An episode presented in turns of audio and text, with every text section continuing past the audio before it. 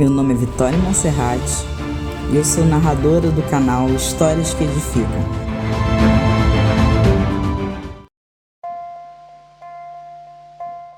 A Flor da Honestidade Conta-se que por volta do ano 250 a.C., na China antiga, um príncipe da região norte do país estava às vésperas de ser coroado imperador.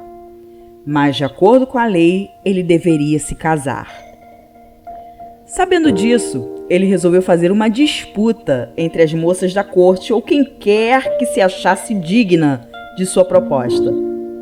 No dia seguinte, o príncipe anunciou que receberia numa celebração especial todas as pretendentes e lançaria um desafio.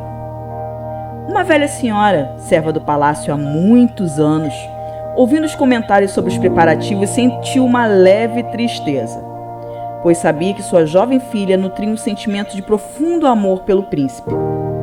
Ao chegar em casa e relatar o fato à jovem, ela se espantou ao saber que pretendia a celebração e indagou incrédula. Minha filha, o que você fará lá? Estarão presentes todas as mais belas ricas moças da corte Tire essa ideia insensata da cabeça. Eu sei que você deve estar sofrendo, mas não torne o sofrimento uma loucura. E a filha respondeu: Não, querida mãe, não estou sofrendo e muito menos louca. Eu sei que jamais poderei ser a escolhida, mas é minha oportunidade de ficar pelo menos alguns momentos perto do príncipe. Isso já me tornaria muito feliz. À noite, a jovem chegou ao palácio.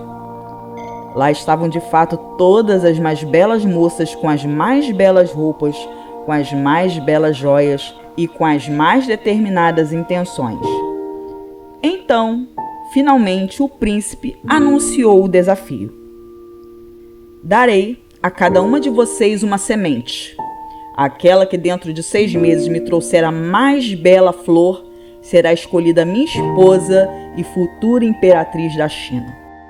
A proposta do príncipe não fugiu às profundas tradições daquele povo, que valorizava muito a especialidade de cultivar algo, sejam costumes, amizades ou relacionamentos.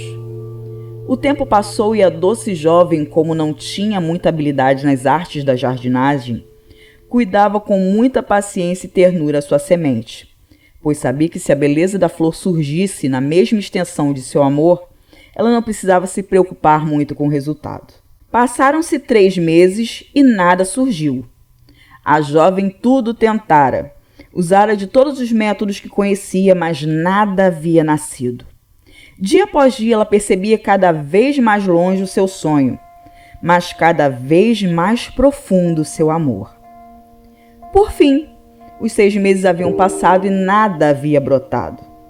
Consciente do seu esforço e dedicação, a moça comunicou à sua mãe que, independente das circunstâncias, retornaria ao palácio, na data e hora combinadas, pois não pretendia nada além de mais alguns momentos na companhia do príncipe. Na hora marcada, ela estava lá, com seu vaso vazio, bem como todas as outras pretendentes, cada uma com uma flor mais bela do que a outra, das mais variadas formas e cores. Ela estava admirada, nunca havia presenciado tão bela cena.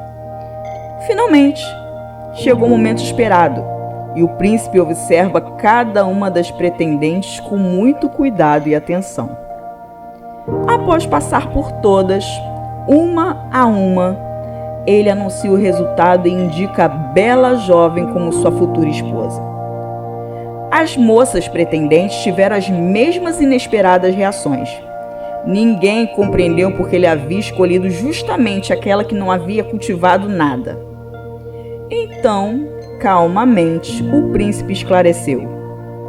Esta foi a única que cultivou a flor que a tornou digna de se tornar uma imperatriz. A flor da honestidade, pois todas as sementes que entreguei eram estéreis. A honestidade é como uma flor tecida em fios de luz quem ilumina quem a cultiva e espalha claridade ao redor. Que esta nos sirva de lição e, independente de tudo e todas as situações vergonhosas que nos rodeiam, possamos ser luz para aqueles que nos cercam. Efésios 5, versículo 8 a 10. Porque noutro tempo erais trevas, mas agora sois luz no Senhor. Andai como filhos da luz, porque o fruto do Espírito está em toda bondade, justiça e verdade, aprovando o que é agradável ao Senhor.